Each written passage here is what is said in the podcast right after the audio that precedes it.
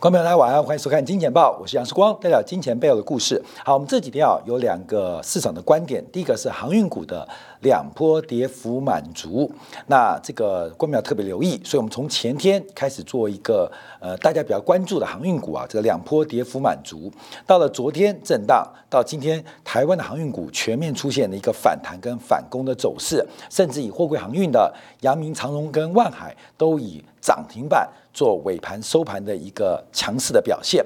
那第二个重点就是黄金的一七九五，黄金的一七九五。第一个，我们是作为一个滤网，做个防呆机制。因为在美联储不断的干预，这个不管是抗通胀债券所影响的实质利率，还有包括了整个通胀预期也连袂的受到干扰，所以黄金的一七九五是个关键。那一七九五是什么关键？黄金一七九五没有跌破，全球股市它只是修正。它并不会出现大规模的下跌，所以用黄金新的一七九五可以作为短线的一个掌握。一七九五跌破，那这个跌就会真跌。一七九五。不破，那基本上它可能只是短期当中的一个价格的修正。所以目前我们这几天提供观众朋友，只要在操作当中，你可以用这一个航运股的侧幅满足，一个是黄金的一七九五会不会跌破，作为一个操作的一个掌握。那今天我们聊一下，就是刚刚结束在今天凌晨两点到两点半，美联储的利率决策会议。那这个关注点有几个变化，有两个弱化。有两个强化，到底弱化了什么？强化了什么？市场的反应很特别哦。在利率决策会议之后，市场美元反弹，黄金大跌。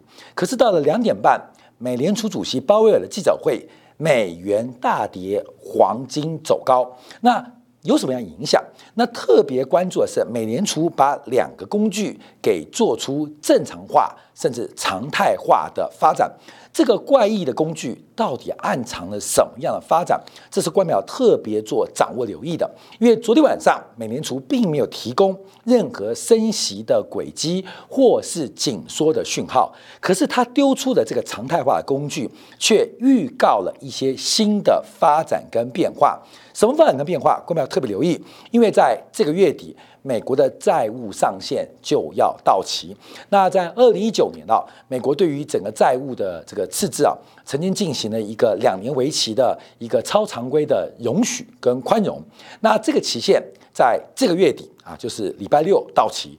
那美国的债务上限是二十八点五兆美元，已经达标了。所以也就是美国政府财政部从这个礼拜六以后就不能再用借款或发行。国债的方式来进行增额的融资行为，那再发行国债可能是到期嘛？可是你要额外增加债务，基本上有债务上限的压力。那这个债务上限会不会让美国政府关门？还不至于，因为美国可以有很多的方法，包括一些流动金的准备，包括养老金预算的搁置或延后的给付，可以让美国政府的现金应该可以撑到十月底。到十一月初，所以美国的债务上限问题也是在新会期在审查美国二零二零年、二零二二年预算的时候一并要讨论跟观察的重点。所以，我们回来就看一下昨天晚上美联储的会议。好，这是昨天晚上美联储具有投票权的理事跟分行的主席，因为目前美联储七位的这个联邦级理事还有一席是空缺的，还没有经过拜登的提名、参议院的通过来进行补补补满啊，所以就是这十一位在进行讨论跟表决，那一致投票决定。维持六月份的利率决策不变啊，就维持利率不变。那这个利率通道就是零点零五到零点二五。那特别这次有几个新的方案跟新的利率指标，还有新的工具登场，这是我们比较值得做关注跟留意的。好，所以我们先看一下利率维持不变。另外一个会在九月底跟十一月初的两次利率会议继续讨论这个防疫的。呃，因为新冠疫情所产生的超常规的刺激方案会不会逐步的退场啊？等到九月底跟十一月初，那在九月底利率会议之前，在八月底有一个全球央行年会，这个杰克森后的这个全球央行年会，应该会在全球央行年会，鲍威尔就会做出比较明确的政策轨迹的展示。所以，这个全球央行年会在八月底，基本上也是巴鲍威尔针对明年能不能顺利连任一个最重要的表演啊，最重要表演。所以，八月底的全球央行年会可能是更为重要。所以，市场上要观察，就是不是九月底，也不是十一月初的两次利率决策会议，而是八月底。八月底在杰克逊后举办的全球央行年会，鲍威尔的对于利率政策跟宽松政策的一个观察跟看法。好，另外我们提到就两个新的回购工具啊，这个回购工具，这个工具啊以前有，可在这一次啊跟对外沟通当中把它常态化。关没有？这个是重点，包括一个是国内的这个长设回工具叫 SRF，另外一个是跟国际跟外国央行之间的。回购工具，这个工具从临时性安排变成常态化，它给出市场一个非常重要的讯号。等一下，我们花点时间专门来做解读。那通货膨胀是暂时的，经济还有不确定性的。那这边就带出一个方向。鲍威尔记者会有两个弱化，第一个是弱化了疫苗的作用。好，看没有？很妙。美联储主席弱化了施打疫苗。对于新冠病毒的有效性啊，弱化啊，不指望不指望打疫苗有效，所以美联储主席是弱化了疫苗的有效性。好，这个弱化，哎呦，基本上这感觉啊，这个呃干干干预了这个呃社呃这个公共呃这个医学的领域。第二个弱化就弱化病毒 Delta 病毒对于经济的影响，两个弱化。好，各位没有？这是事光一直有的偏见。我认为新冠病毒就是一个比较严重的流行性感冒，在二零二零二零年的时候，透过政治化的包装，进行了一个非常大的一个影响我们人类的生活，它就是个流感，各位流感，直接流感。是直接导致肺炎，所以它是比较严重的流感。从整个新冠疫情的死亡率做观察，其实比一般的流感并没有高出太多。所以这个流感所引发一连串人民的恐慌、政府的集权或是管控，基本上我认为这个就是政治化操作的结果。那现在由美联储开始逐步的承认，逐步的承认，第一个。病毒其实对于经济影响不是那么严重。那第二个，打疫苗基本上影响也不太重要。好，关淼说我们从这个货币当局啊，这个把华尔街的声音带出来了。哎呀，这个我够了，够了，够了。这个病毒够了，够了啊，这个已经够了，玩够了。那疫苗啊也够了，钱也赚到了，这个几个药厂都已经赚到钱了。所以两个弱化是美联储这次很重要，对于市场沟通。第一个就是第二大病毒对于美国经济未来影响不会太大。第二个。有没有打疫苗？没差啊，基本上就是美联储昨天两个弱化。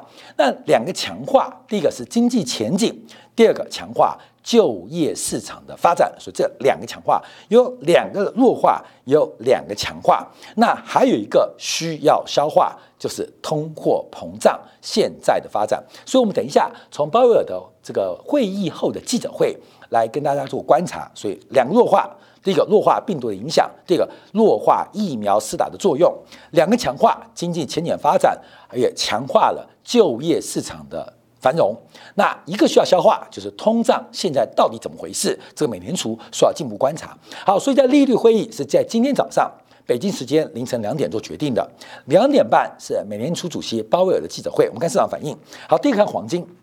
黄金啊，这个从三十分钟线或从这个一年线做观察啊，我们就提醒到一七九五啊，在两点钟公布了这个会议记录之后，基本上黄金是快速走低，一路来到了一千七百九十二块钱的价格，跌破了一七九五。可这个时间不是很长，因为在两点半鲍威尔记者会之后，黄金就瞬间出现快速拉升，到今天下午亚洲盘的时候，黄金已经来到一千。八百二十块钱，所以过去这一个礼拜多的时间，我们跟大家提醒到黄金的一七九五，并不是针对黄金投资或投机给出方向，而是全球资产价格，特别是股市的修正跟拉回，是拉回还是起跌？黄金的一七九五变得非常重要。那为什么是黄金一七九五？我们用实质利率跟通胀预期的变化来进行一个推演。所以昨天节目提到一七九五作为整个我们系统宏观观察市场的防呆的机制跟关键商品。所以一七九五只要跌不破。全球股市短线上的震荡，它可能是一个修正，而并非是起跌。这是提醒大家做留意。再搭配航运股的侧幅满足，就看今天市场上出现全面性的一个反弹跟变化。好，第一个我们看黄金，所以黄金有两个表现。第一个是会议记录，基本上对黄金是一个比较大的打击，因为基本上对于经济前景的展望，对于就业前景的展望，而且讲实话，病毒。就没有那么大影响啊，病毒就没那么大影响，所以呃，使得大家认为哦，那美联储是要准备紧缩了啊，准备要开始考虑退场了。可是鲍威尔的记者会又讲了什么？把美国的这个呃升息的呃这个忧虑，不管在美元跟黄金中又打了下来啊，这黄金就走高了啊，不会升息。那另外美元就打了下来，所以这要观察。所以我们不断跟大家报告，我们做出很多假设，不管是经济的或市场的，还有包括政经社会领域，我还是提醒观众注意到，这个流行病啊，流行病它一直跟人类的发展，跟我们这个生物的存在是呃共共生的啊，人类。我们越来越健康，也是因为常常遭遇到一些不知名病毒的一个干扰，那人的免疫抗体会越来越进步。人类是有极大适应环境的能力，所以这个病毒啊，不管是新冠还是 Delta 还是伽马，看到没有？它不是第一个，它也不会是最后一个。那为什么这次变那么严重？因为他们叫做武汉病毒，看到没有？这个政治性的包装，明显就是为了。挑起中美跟东西方对抗的理由嘛？这过没有？你用政治思维就知道嘛。我每次讲美国很会搞这一套嘛。我常讲哦，星际大战，大家看过星际大战吗？星际大战的帝国跟共和国，那帝国就是坏人，那帝国最厉害叫做黑武士啊，大家哦，啊啊，呼吸声音呼啊啊，就是呼吸声音啊，戴面具。那在星际大战最后的过程当中，就是黑武士认错了。跟他的儿子陆克认错了，那快要死之前，把面罩一打开，吓坏大家。戈巴契夫来的，看到没有？你去看《星际大战》，把黑武士面罩一打开，就是戈巴契夫。美国操作电影就是做一个高审而且厉害的文宣，做媒体的公式，所以把戈巴契夫啊，他是苏联的领导人嘛，总书记，形容成帝国的武士，帝国的维护者。而最后，戈巴契夫干嘛？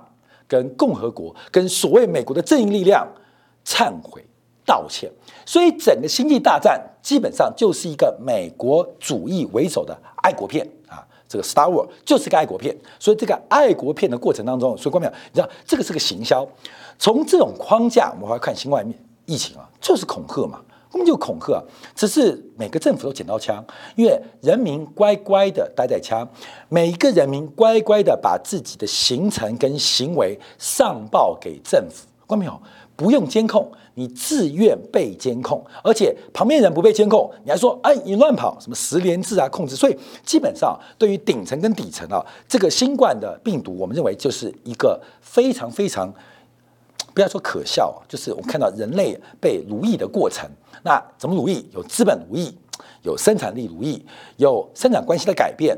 那这次更进化，用恐慌奴役各位啊。所以基本上我们看这个新冠病毒啊，跟疫苗，美联储讲实话了，影响不大啊，根本影响。这是全球第一个最重要组织认为病毒影响不大。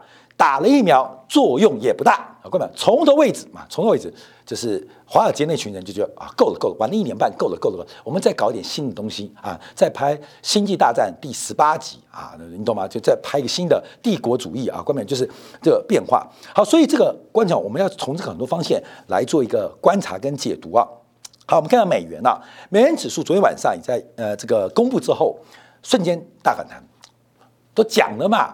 病毒没有影响，疫苗没有作用，前景啊，这个经济前景跟就业市场未来是可以乐观的，所以美元先反弹啊，美元就反弹了哦，基本上哦就说哦，美联储是不是要干嘛？释放出一些可能紧缩的。背景音啊，背景音乐啊，说美元先就反弹了。可是鲍威尔记者会又把美元给打下来，把黄金弹了上去。好，那我们就要观察，在这个三十分钟时间，为什么出现那么大的反转？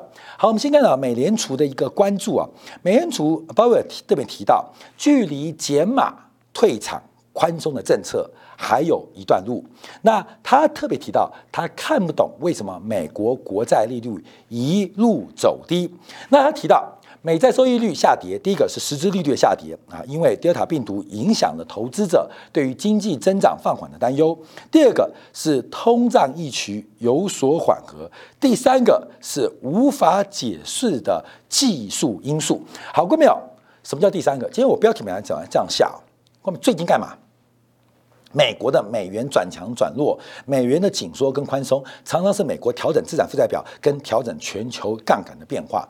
过去一个礼拜发生的事情，中国的政策影响到中国股市的崩跌，中国在全方位去杠杆，还来不及等那个轮子工啊，什么法新社来唱空中国股市，中国股市就下去了。我跟你讲，所有什么轮子工啊啊，这什么什么的呃，这个藏人啊，基本上本来要看空中国股市的，哎，我还没看空，怎么中股市掉下去了？就是中国市场不让美国华尔街资本来进行收割，甚至反向收割华尔街资本。好，后面我们以滴滴出行为例，滴滴出行就跟腾讯一样，跟阿里巴巴一样，其实它是大量的外国资本所拥有的。大量的外国资本所拥有，所以这次滴滴出行不能在美国 IPO，受伤最大的就是西方的资本家。所以我们看到，现在不仅美国没收割中国，反而是中国先发制人收割你，你知道吗？所以我们看到很多中国的这个新创企业，包括电商或呃电子商务啊公司，都是西方资本嘛，都是西方资本。后面我讲大疆。光明，你知道大疆最大的背后金主是台湾的创投，你知道吗？大疆啊，就做无人机的，无人机这家公司几轮的创投，最大创投是来自于台资，那并不是技术是台湾人，而是台资台湾的资本的创投，当年看好了大疆啊这个呃的未来，所以早期就入股，也就是有一天大疆在美国挂牌或在香港挂牌。受惠最大的是谁？受惠的是台湾这几家的创投公司 VC 啊，这个有机会讲这个故事啊。所以像滴滴出行啊，大家不上市啊，谁倒霉？被收割的是中国收割你的资本，你投你的眼光不错，你的钱很了不起，对不起，不让你有变现的机会。所以谁收割谁不知道。所以我讲嘛，这是鲍威尔的第三个因素，无法解释。为什么无法解释？就是我们要收割别人，结果。刀还没下去，我已经被人家割了。这郭淼，我觉得这个解读啊，所以我们讲说这个国际政治的变化，你不要看美股一直涨，你不要看入股的指数一直跌，其实要知道资本在股市当中的定位跟定义。美国股市跟资本的关系，跟中国股市跟资本的关系，你会知道市场会怎么发展，而市场的机会在哪边，不是指数一直涨。股票就会涨，也不是指数一直跌，股票就不一直跌。你看到中国股市这几年啊，这个报酬率很高，为什么很高？因为指数是假的嘛，因为指数被一堆大型的国企给压着。可是很多个股涨幅是非常非常惊人，什么太阳能的隆基啊，从个位数涨到三位数，也不过短短的三年时间，超过十倍数的一个报酬。我还记得二零一八年底。在二零一九年啊，我跟一个这个呃呃呃录制的创投在上海啊，晚上听音乐呃聊是非，就讲到了隆基的故事啊，这个呃这个做太阳能的，那时候才几块钱，现在上三位数字啊，所以。你不要看大陆股市逐步涨，现在很多股票涨幅是非常非常惊人的。所以我们提到他讲的三样因素，前面两项都是我们提到的，第三项也就是很多观众说，世光你不要在财经讲政治，政治跟财经分不关系，分不开关系啊。生产关系会决定社会架构，而社会架构跟顶层的社会制度会回来反噬生产关系。好，另外包括经济前景等等都有提到，但我们听到另外一个重点。带到就是美国要丢出新的指标。好，第一个指标影响不大，就是美国的存款准备金率啊，从原来的 IOER 跟 IOR 法定存款准备金利率跟超额存款金准备金利率进行了统一啊，进行统一。同样，新的名称叫 IORB。那这个计这个利率水平啊，仍然是维持在一定的一个水准，就零点一五左右。好，这是一个利率整合。那这利率整合主要原因是在一年前，美国对于很多金融机构的流动性准备的提付降到零啊，也就是美国很多的商业资本或金融资本正在裸奔。其实这是个非常没有道理的事情哦。我们之前讲过存款准备金率啊，其实法定存款准备金的提拨比率，它并不用要求高，因为现代。的监理制度或金融信用风险控管制度，其实并不需要提供那么多的准备金来应付流动性的不足啊，这第一点啊。所以存款准备金率不用高，可是为什么一定要存款准备金率？因为存款准备金率会限制商业机构或银行的杠杆率。假如你懂一点数学，知道，假如它是零的话。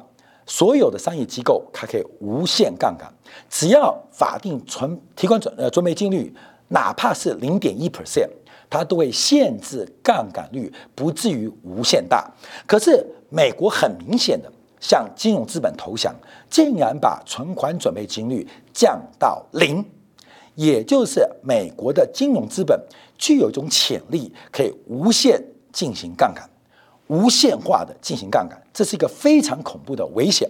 好，这个危险我们看到，美联储昨天做了两个工具的说明啊，这个工具很特别，这个工具非常特别，一个是 SRF，一个是 FIMA，FIMA 一个是对内的，一个是对外的。简单的公用都是一个流动性的紧急安排。那过去不管是 SRF 还是 FIMA 啊，基本上它都曾经出现过，它是一个特殊时间的安排。可现在要常态化，后面要要常态化。那为什么要常态化？第一个，我们提到债务上限，整个美国债务，联邦加地方债务已经超过三十兆了，这个存量越来越大，只要任何的风吹草动，都有可能出现踩踏事件，所以。这个美联储看到灰犀牛越来越大，越吃越怕，它会不会跑过来？这个灰犀牛已经越来越大到不可忽视，所以美联储基本上第一个观察就是美国国家不管是联邦政府的债务还是家庭的杠杆，这个总杠杆来到一个极大比例，任何的风吹草动，有任何兑现。啊，对于货币的需求或消耗，都会导致流动性兑付的危机。第二个是资产价格过高，不管是股票、权益商品，还是房地产的价格过高，所以估值过高，任何的兑付或任何的挤兑都可能出现流动性的坍塌。所以这两个工具基本上就是为了应付美联储已经看到美国不管是存量。还是市场估值过高，所黑犀牛的发展，这两个工具就这样发生。后面其实这个工具啊，早说啊，就是我提到的这个，在九七年金融危机啊，台湾时任央行总裁徐远东啊，一九九七年嘛，外资撤离亚洲嘛，那包括台湾啊地地区也受到影响，外资也要从台湾提管。可台湾有两千多亿美金的外汇储备，可大家不知道，这两千多亿美金有九成是以持有美国国债。呃，作为一个标的的，那两千亿美元可不可以应付挤兑？可以，可是市场不能应付。为什么？因为台湾购买美国国债其实是被限制的，你只能买，只能进，不能卖，不能出。所以这个徐远东总裁啊，当时很特别啊，就以开会为名飞一趟纽约。其实总共啊，在亚航会议跟纽约跑了两次。据传就是跟美联储要沟通，跟美国财政部沟通，就是面对亚洲金融风暴，台湾需要紧急的外汇流动性的准备。据了解，第一次美国不准，你去死，那是你的事，你怎么可以卖我的债务？哎，我借你钱是我给你面子。你跟我要钱是你不要脸啊！关没有？我我是翻成白话，所以当时台湾面临一九九七年的流动性危机，其实台湾也非常困难哦，因为台湾表面上有很多外汇存底，表面上有很多流动性，可是都不能兑现。后来啊，这个央行总裁啊奔跨洋奔波啊，据了解大概取得了十分之一，大概就约莫大概两百亿到两百五十亿美金的额度，就美国财政部好了好了好了好了，让你卖一点。不然看你也怪可怜的，你们都那么卑微，对不对？你看超级卑微啊！算了，看你们可怜，养的狗也该给你狗饲料。好，拿去，来吃吧，不要叫，吵死了。好，就好，过没有？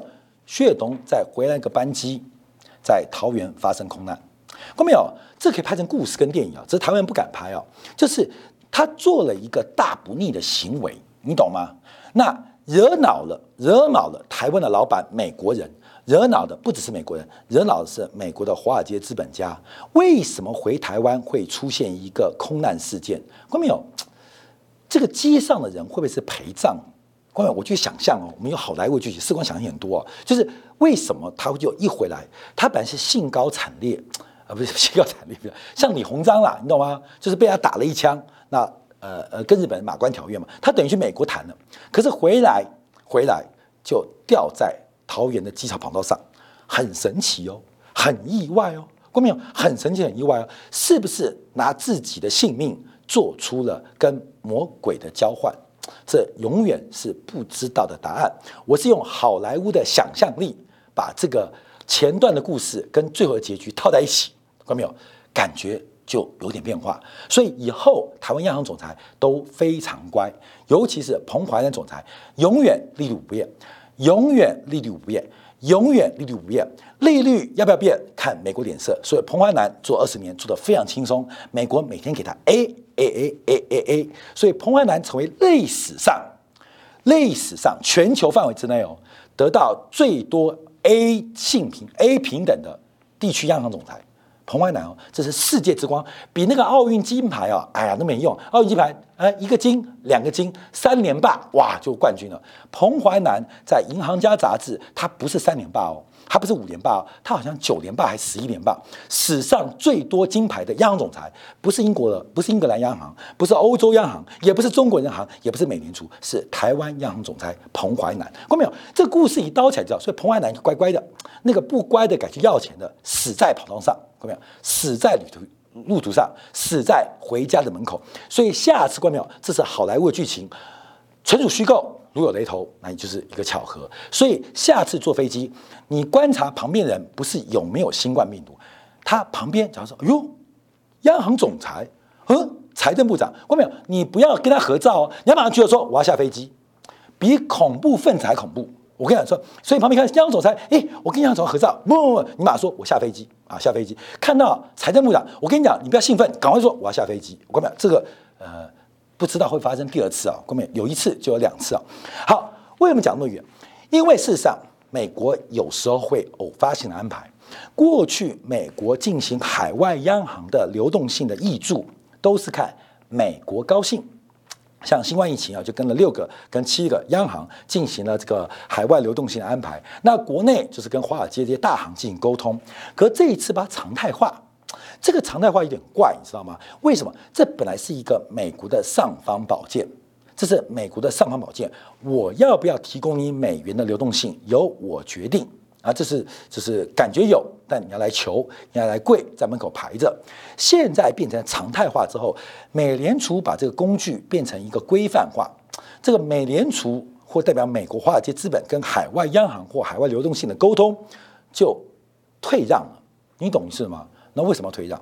看到没有？时间的环境出现大的变化，美国债务的问题，包括美国估值过高的问题，随时这个黑犀牛引发的变化，都是我们要特别来做一个观察跟掌握的。好，再次啊，看着美国的工具，又让我想起来台湾央行徐远东当年啊，到美国签的不是马关条约，在华尔街啊，呃，在那个墙上面本来不哭的啊。都哭了啊！这个呃，在那条墙街上面啊，这基本上这个一个时代上的一个偶发，到底是安排好的还是一个意外啊？这个永远没有人知道。或许美国呃，美联储有一天解密，可以解密出一个什么现象，我们也不知道。可是从这个变化，我们看到美联储的奇幻工具其实已经预告了全球流动性灰犀牛它。已经不断的在茁壮跟成长。好，分享给大家，感谢大家收看。明天同一时间晚上八点，杨树光在《见报》与各位再会。